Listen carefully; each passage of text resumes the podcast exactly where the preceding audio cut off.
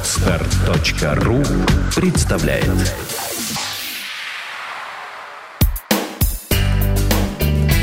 Кино на практике.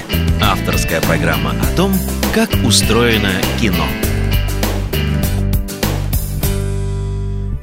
Здравствуйте, меня зовут Яна Макарова, и вы слушаете новый выпуск подкаста «Кино на практике». Программа для тех, кто снимает и смотрит кино. Сегодня в гостях нашей студии Ольга Павлова. Ольга – режиссер и основатель киностудии «Три фильма Продакшн Россия». Поэтому сегодня выпуск подкаста будет посвящен работе киностудии. Мы поговорим о том, с чего Ольга начинала, чем занимается киностудия, какие проекты были созданы, и остановимся подробно на том, как сделать работающий трейлер, вирусный ролик и хорошее короткометражное кино кино, которое сможет побывать на различных кинофестивалях. Оля, привет! Привет. Я очень рада видеть тебя в гостях. Давно у нас не было а, девушек, и это мне на самом деле очень приятно, потому что я думаю, будем общаться на одной волне. Оля, а расскажи, пожалуйста, с чего ты начинала, как э, ты попала в киноиндустрию? А, в киноиндустрию я попала на самом деле случайно. Я училась на прикладной информатике у нас в УСПБГУ, то, что сейчас факультет искусств, раньше филологический факультет.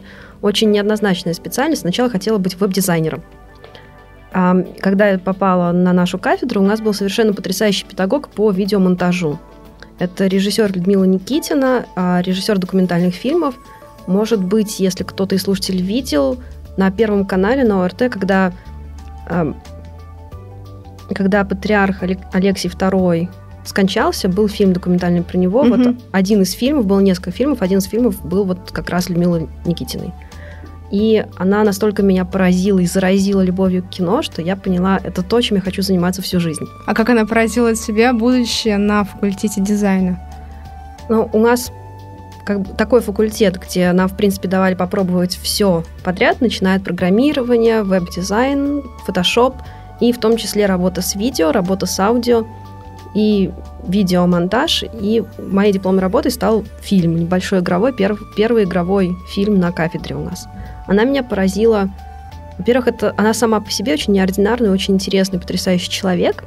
Она очень... То есть вот манера ее разговаривать, как она рассказывала про кино, какие она использовала при этом выражения, и насколько у нее у самой светились глаза, хотя ей было за 50 в это время, это меня настолько поразило, и мне очень понравилось с ней работать. Я с ней работала и монтажером, и вот фильм дипломный, который мы делали, была режиссером, и мне очень помогала. Меня это настолько вот заразило именно любовью к кино, что я решила, что да, это мое, очень хорошо, что я себя нашла, значит, нужно как-то в этом направлении двигаться дальше. Очень интересно, на самом деле, что э, она преподавала именно в этом институте, то есть не в КИТе, да, а в институте, который, в принципе, не имеет особого отношения к кинематографу, и то, что она сумела э, твой ум ну вот вообще твой интерес э, привлечь непосредственно к искусству. Это очень здорово, потому что как раз так и есть многогранность, как я понимаю. И что было дальше? То есть ты сняла этот э, фильм и поняла, что уже хочешь э, заниматься съемками. Да, мне было очень интересно тогда, когда мы все вместе, на самом деле, всей нашей небольшой группы, которая...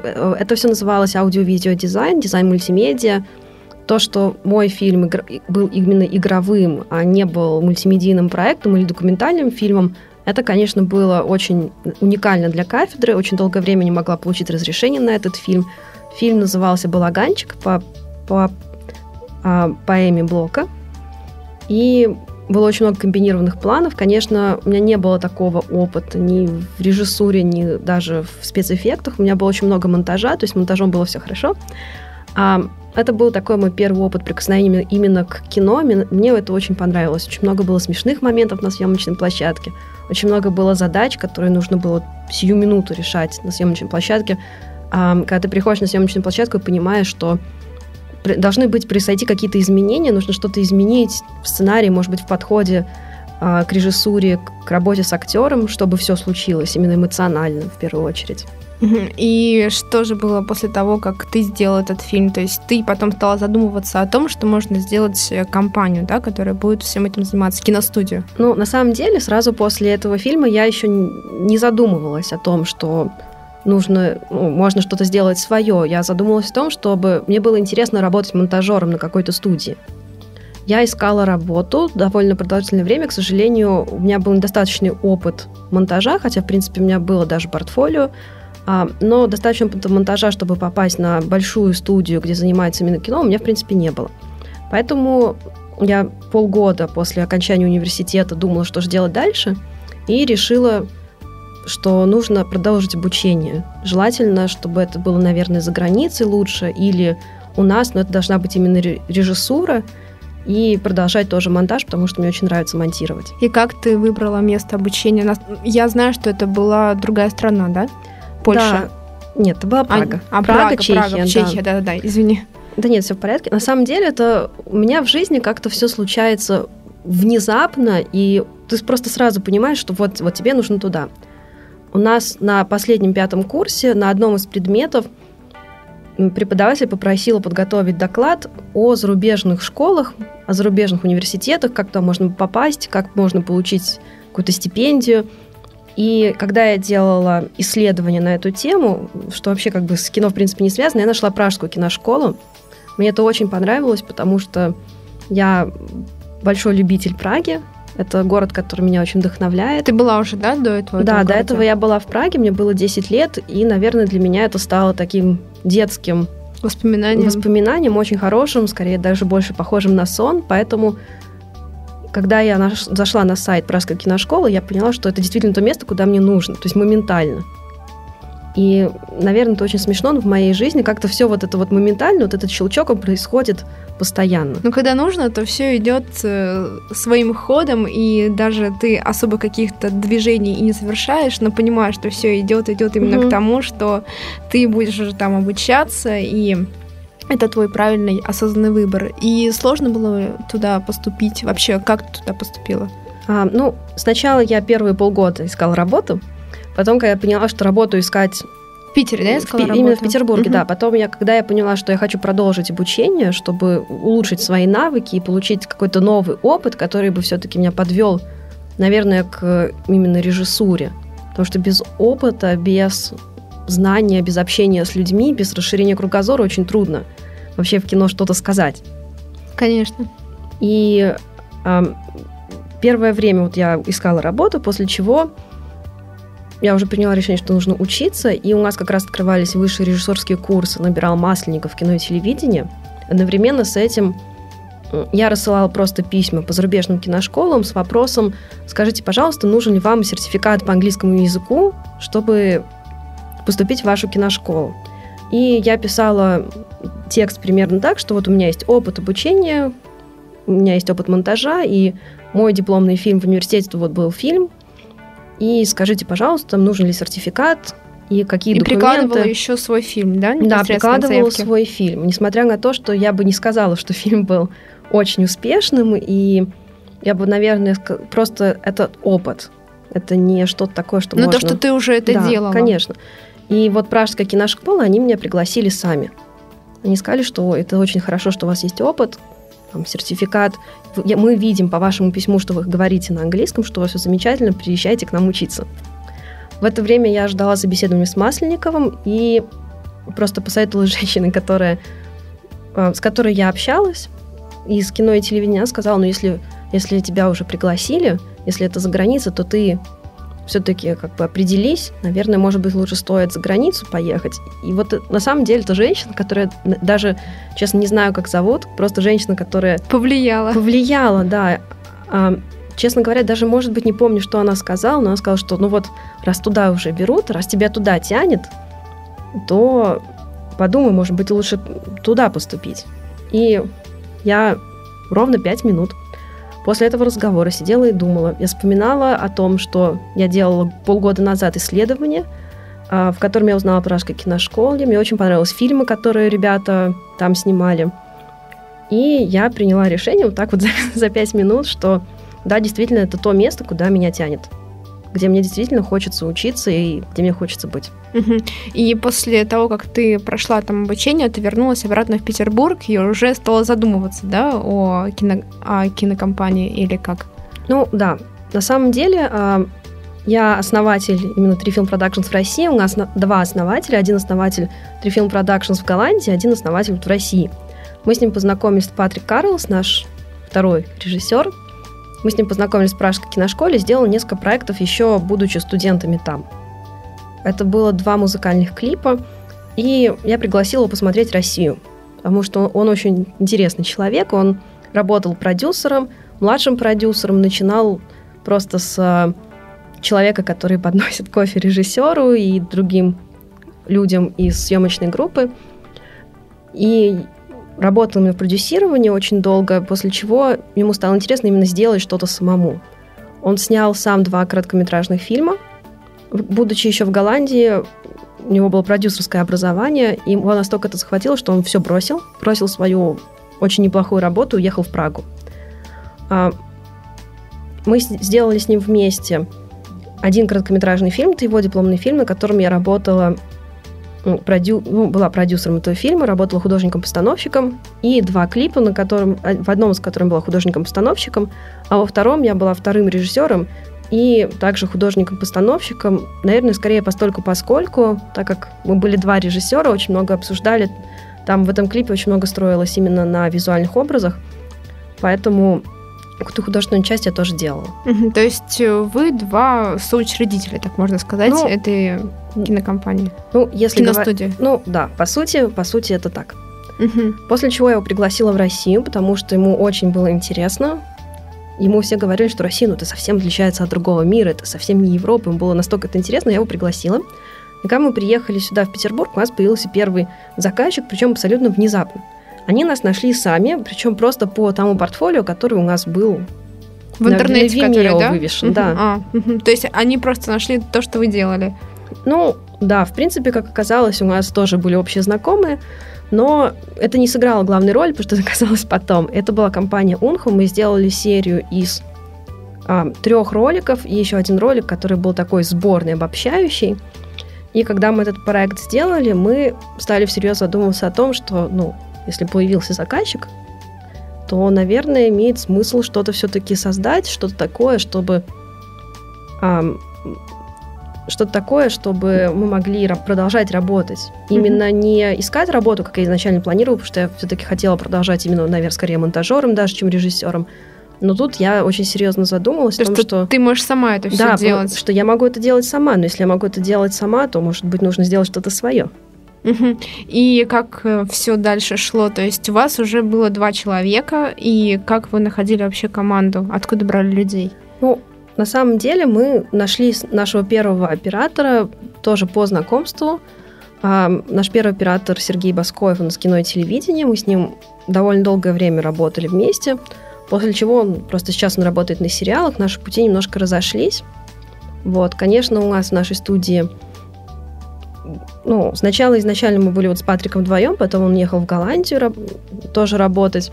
И, в принципе, я осталась одна. Вот мы были, я одна и оператор Сергей.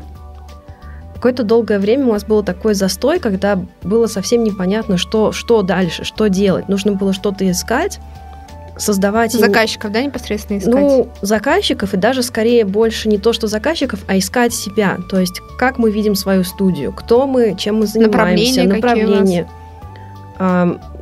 все, начиная от того, что касается там, маркетинговых ходов, то, что касается как, как мы видим себя, как видят себя, как нас видят заказчики, что мы делаем, как мы делаем, какая, какова наша миссия, зачем мы все это делаем, это все приходилось искать, как бы уже после того, как мы сделали два заказа, когда уже мы поняли, что у нас есть что-то, что нас отличает от других.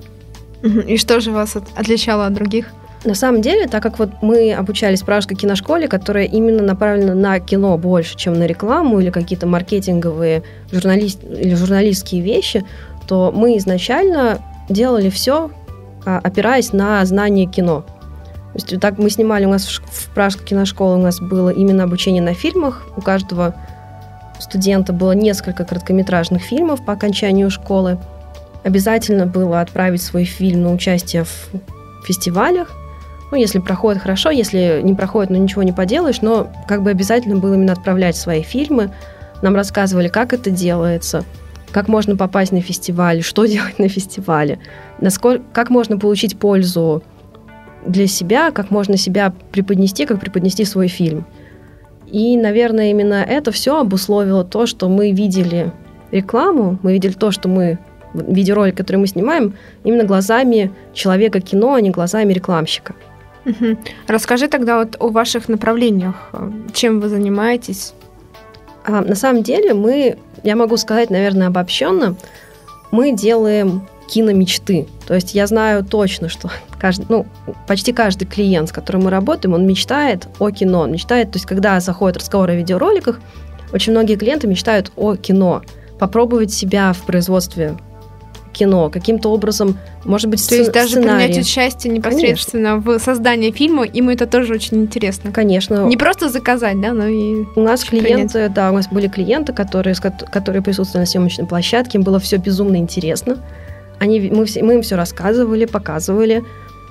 Они обязательно смотрели в камеру, смотрели все планы, которые мы Даже делаем. Даже они были, получается, режиссерами. Ну, на самом деле, я бы не сказала, что они были режиссерами. Ну, помощниками они... режиссера. Ну, по большей части, да, потому что им нужно было смотреть камеру, и именно вот каждый план давать какое-то одобрение, то ли это что, что они хотят, чтобы не было каких-то вещей, которые они не хотят показывать в этом ролике, особенно если это касается какого-то производственного фильма, корпоративного фильма, если это мы снимаем офис, что клиент хочет может быть, есть какие-то вещи, которые клиент не хочет, например, видеть в своем офисе, там угу. какие-то это, такие да, вещи. Это, на самом деле, мне кажется, очень удобно. То есть вы сразу понимаете, нужно вам делать э, новый дубль или не нужно. Это очень облегчает работу. А вы это сами придумали, что они могут э, быть на съемках, либо клиенты стали проситься, и вы стали понимать, что это тоже очень хороший ход?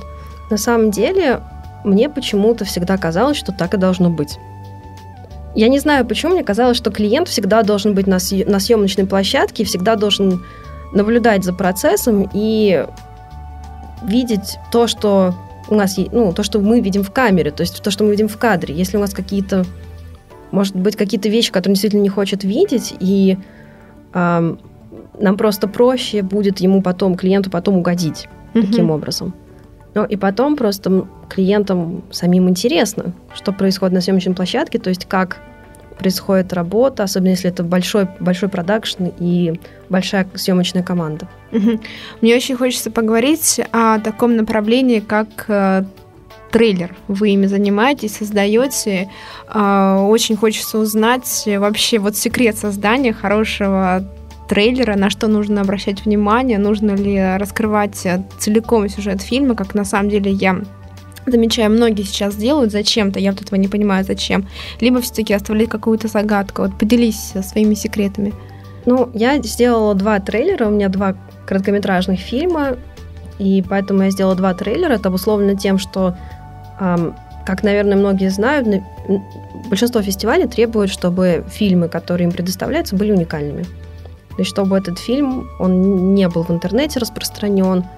И поэтому трейлер — это способ показать то, что ты делаешь, показать свой, представить свой фильм для людей, которым это может быть интересно. То есть это могут быть как продюсеры, так и просто зрители, которым просто интересно. На, может, это можно повесить как часть портфолио на сайт, например, до того момента, как фильм не закончит свое путешествие по фестивалям. Но если это именно трейлер для сайта, то он более расширенный, потому что для зрителей э, все равно они обычно идут э, максимум полторы минуты.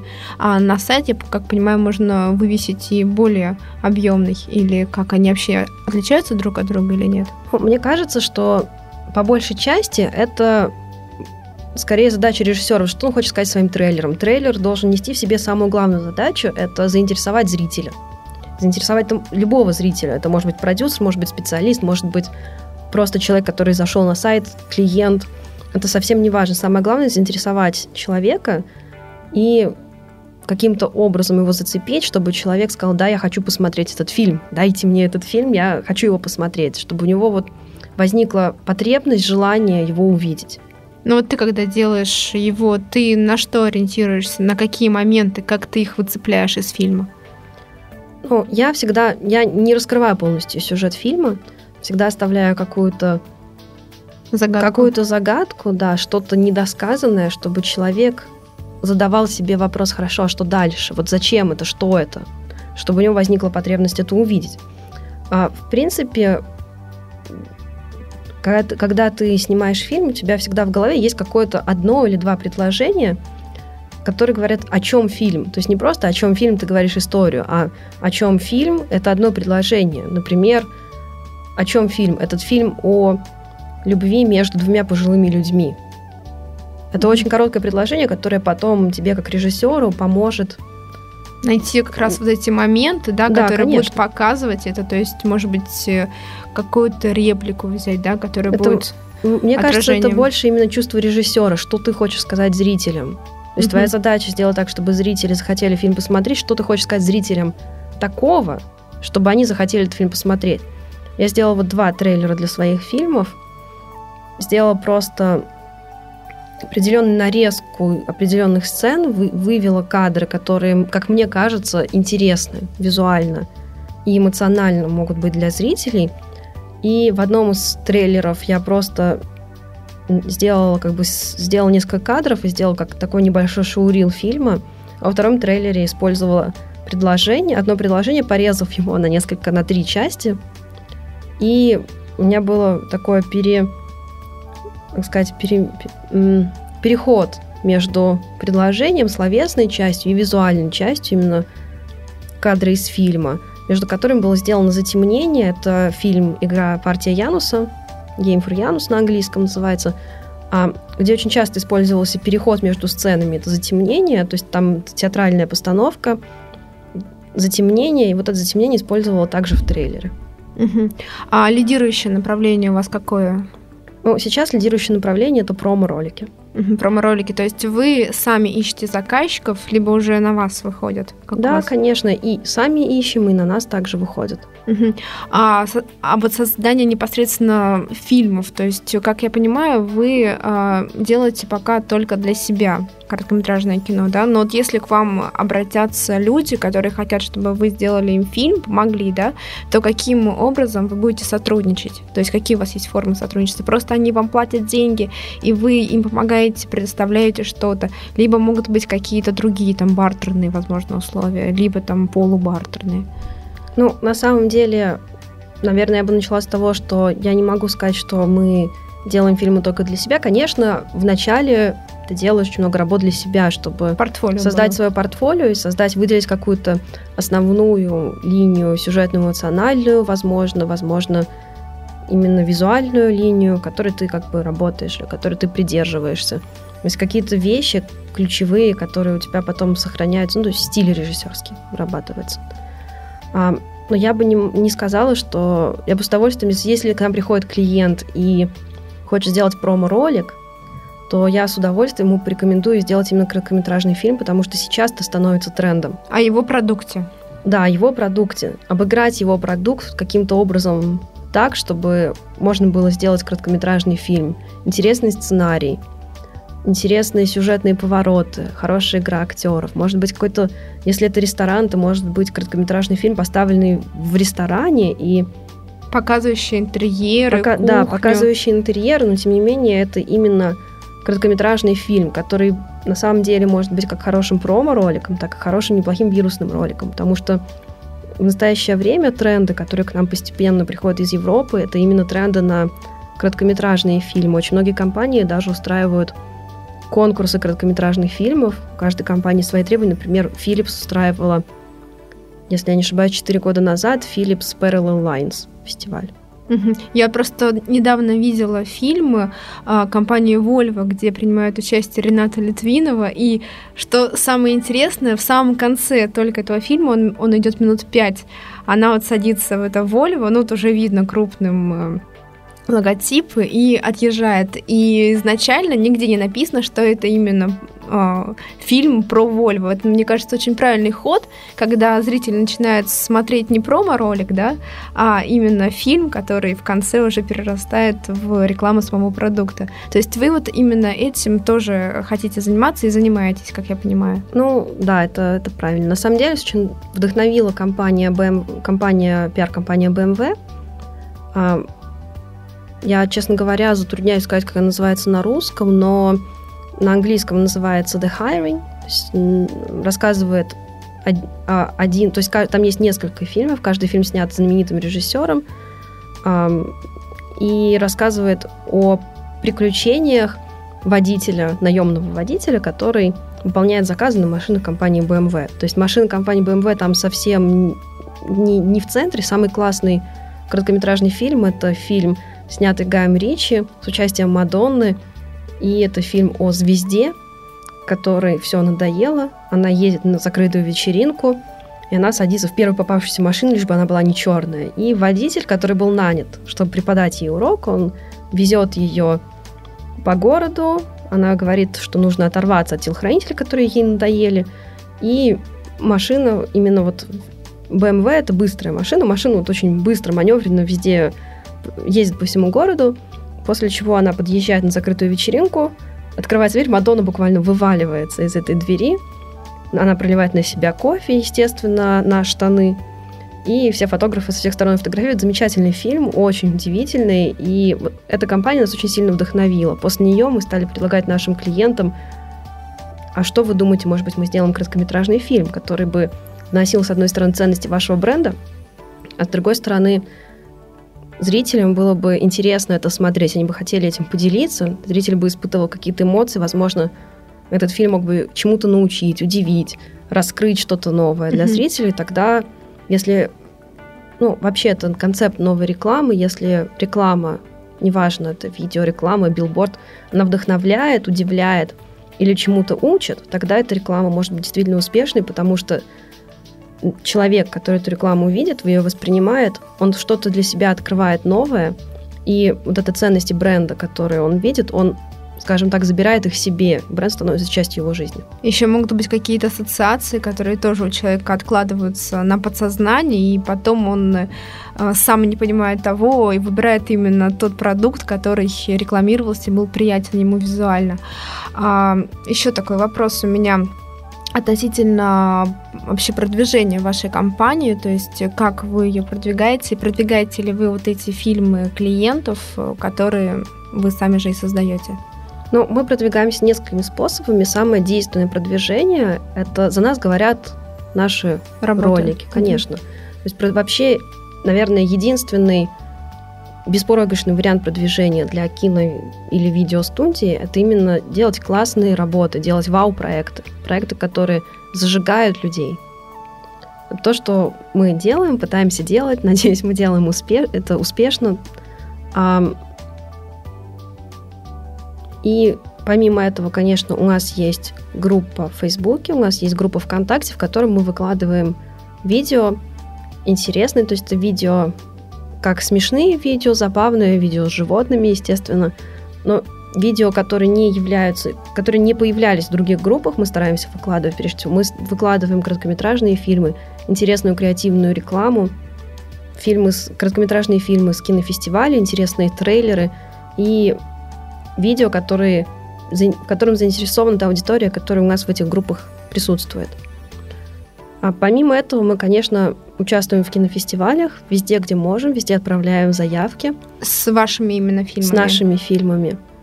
И это тоже очень хороший способ продвижения, потому что помимо того, что это кинофестиваль, где ты, если ты в конкурсной программе, ты можешь что-то выиграть, это очень хорошая площадка для того, чтобы познакомиться с продюсерами, другими фильмейкерами, режиссерами, актерами, где можно пообщаться, поделиться опытом.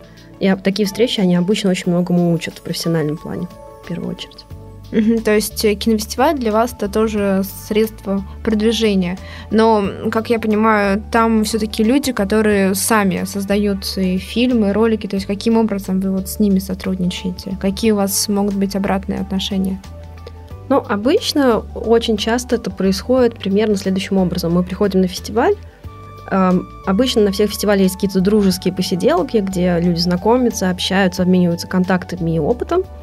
И очень часто рождаются, на, именно на этих встречах рождаются интересные проекты, наверное, скорее больше креативные, нежели какие-то рекламные или какие-то заказные проекты, хотя это тоже может быть.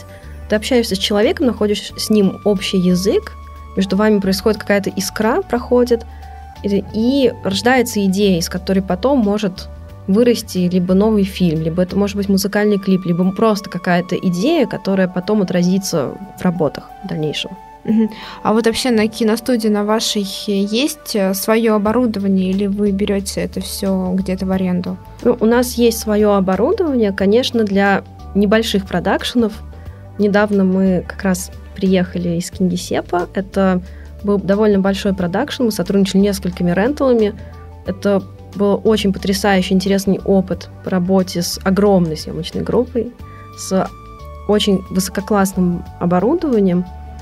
Но, в принципе, у нас есть свое оборудование достаточно для того, чтобы самим производить съемку хорошего уровня. То есть вы, в принципе, можете помочь тем ребятам, у которых есть э, какая-то классная идея фильма, и вы понимаете, что вы э, были бы тоже в большом плюсе, если были бы ну, с организаторами съемок, потому что ну, тоже это как для вашего портфолио очень хорошо. То есть вы можете пойти на такой контакты и, допустим, без э, финансовой оплаты сотрудничать. Ну, конечно. Был такой опыт вообще у вас?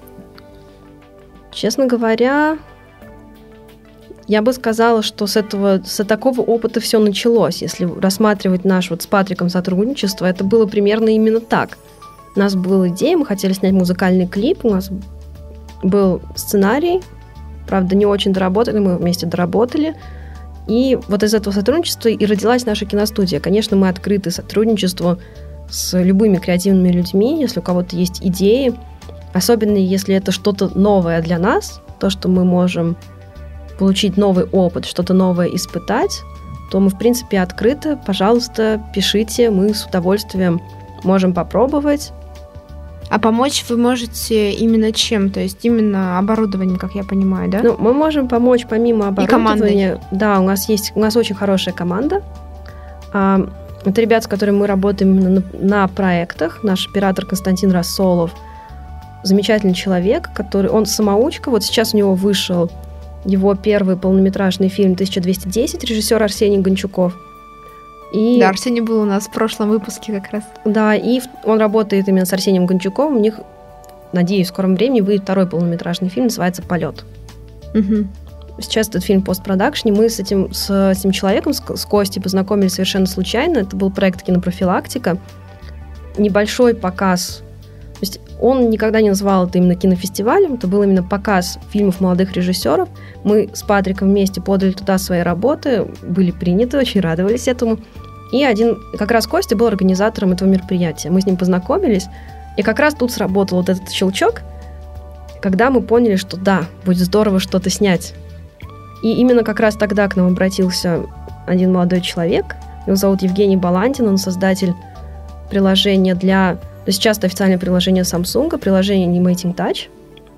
И у него была очень интересная идея сделать что-то, что совмещало бы анимацию и живые съемки. И мы решили сделать... То есть я написала сценарий, который заключался... То есть в одном предложении основную идею можно уместить примерно так. А, приложение Mating Touch изменяй мир вокруг себя. Uh-huh. То есть довольно такой простой посыл. И это был наш первый, первый проект с Костей и с Патриком. Патрик был режиссером, был вторым режиссером. Костя было очень много актеров заинтересованы именно в том, чтобы сыграть в этом ролике. Было два актера ребенка, которые были очень профессиональными на съемках, несмотря на то, что мы делали 10 дублей, по 10 дублей с каждым из, из детей. Девочка 10 лет работала очень профессионально. Конечно, на 10 дубль она уже немножко подустала, но с детьми было просто потрясающе на этом проекте работать как раз вот тот проект, о котором ты до этого говорила, если к нам обращается кто-то с креативными угу. идеями. То вы как раз-таки им помогаете и можете стать соорганизаторами съемок. Да, если... Но этот проект был интересным, он был очень позитивный, а творческий. А критерии какие у вас? Просто интерес, чтобы он лично вам, да, был интересен? То есть каких-то четких э, а критериев отбора у вас, как я понимаю, нету. Ну, на самом деле, у нас есть один единственный критерий отбора. Мы встречаемся с человеком, и если мы понимаем, что между нами происходит вот эта искра проходит, который говорит, да, это действительно то, что нужно сделать. Если мы понимаем, что этот проект может нас чему-то научить, если это проект, который ставит нам какой-то вызов, мы за него возьмемся. Я еще прочитала вас на сайте, что вы сотрудничаете с другими странами. Расскажи, пожалуйста, в чем заключается это сотрудничество? А, ну, в первую очередь, если можно назвать это именно сотрудничеством с другой страной, это вот наш режиссер Патрик, который именно глава Film Productions в Голландии.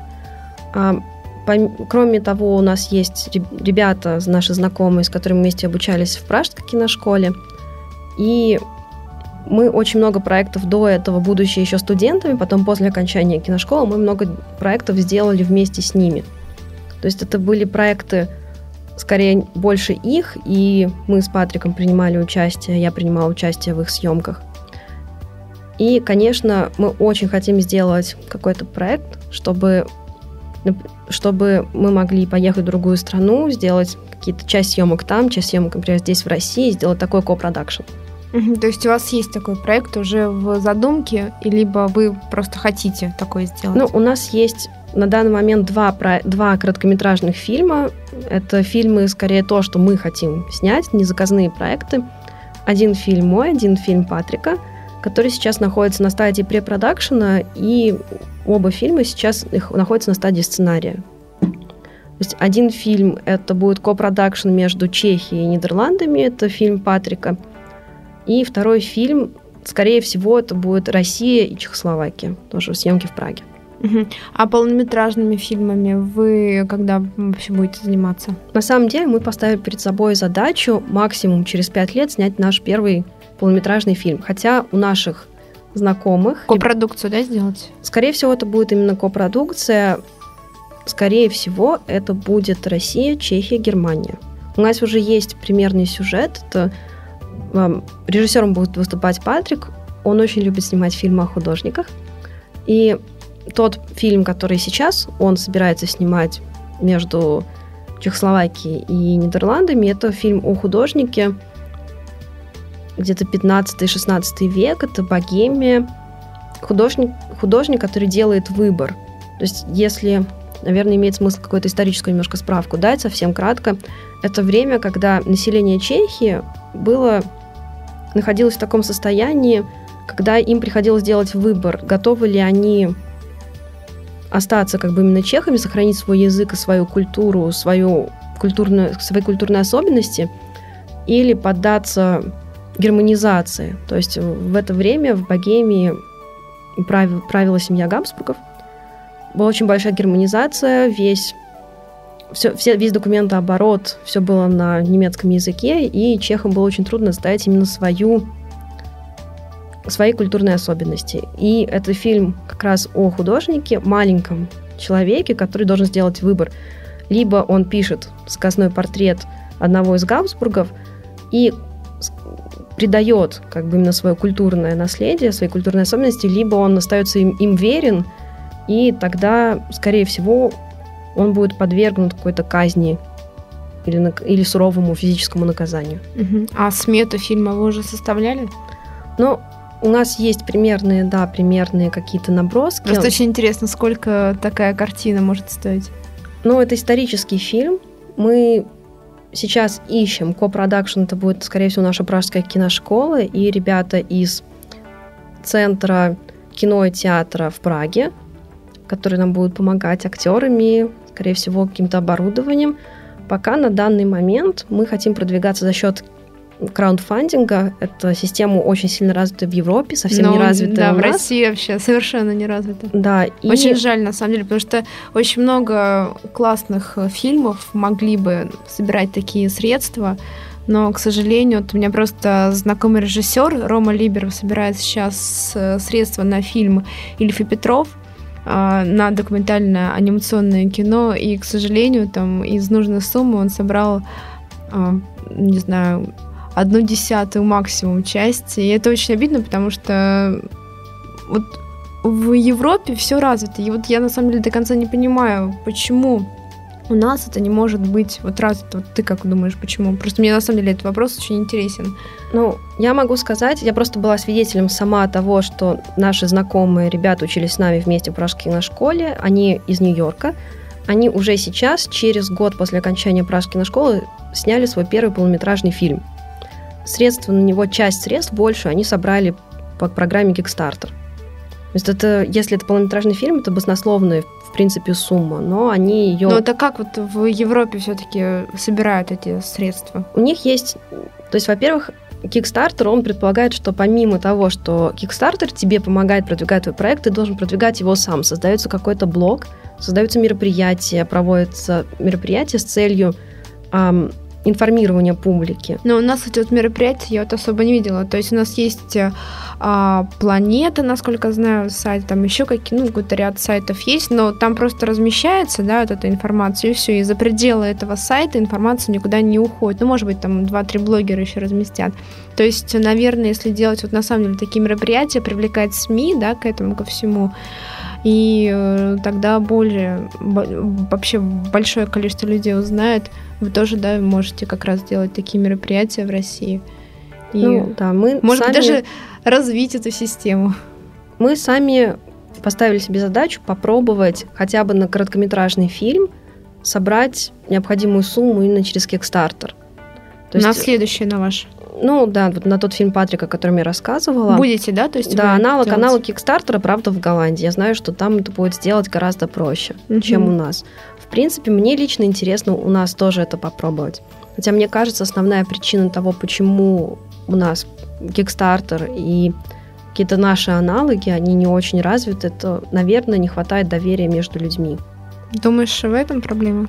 Ну, мне кажется, что все-таки это малая информированность, да, то есть вообще мало людей знают, что они могут принять участие в съемках фильма, потому что э, дать 500 даже рублей, в принципе, это не такая большая сумма, но если там их даст 100 человек, то это уже получается более-менее весомая сумма, ну, смотря, конечно, сколько стоит фильм, потому что если он стоит миллион долларов, то, возможно, ничего не получится, но есть э, более-менее разумные фильмы, где там бюджет может быть с миллиона два рублей, и, в принципе, таким образом вполне можно собрать. Ну, конечно, учитывая то, что у самих продюсеров тоже есть какие-то средства, потому что полностью на людей, э, мне кажется, не очень правильно тоже ориентироваться, но если там половина а, прибыль, точнее не прибыли, а половина средств будет собрана благодаря этой системе, это очень хороший высокий показатель.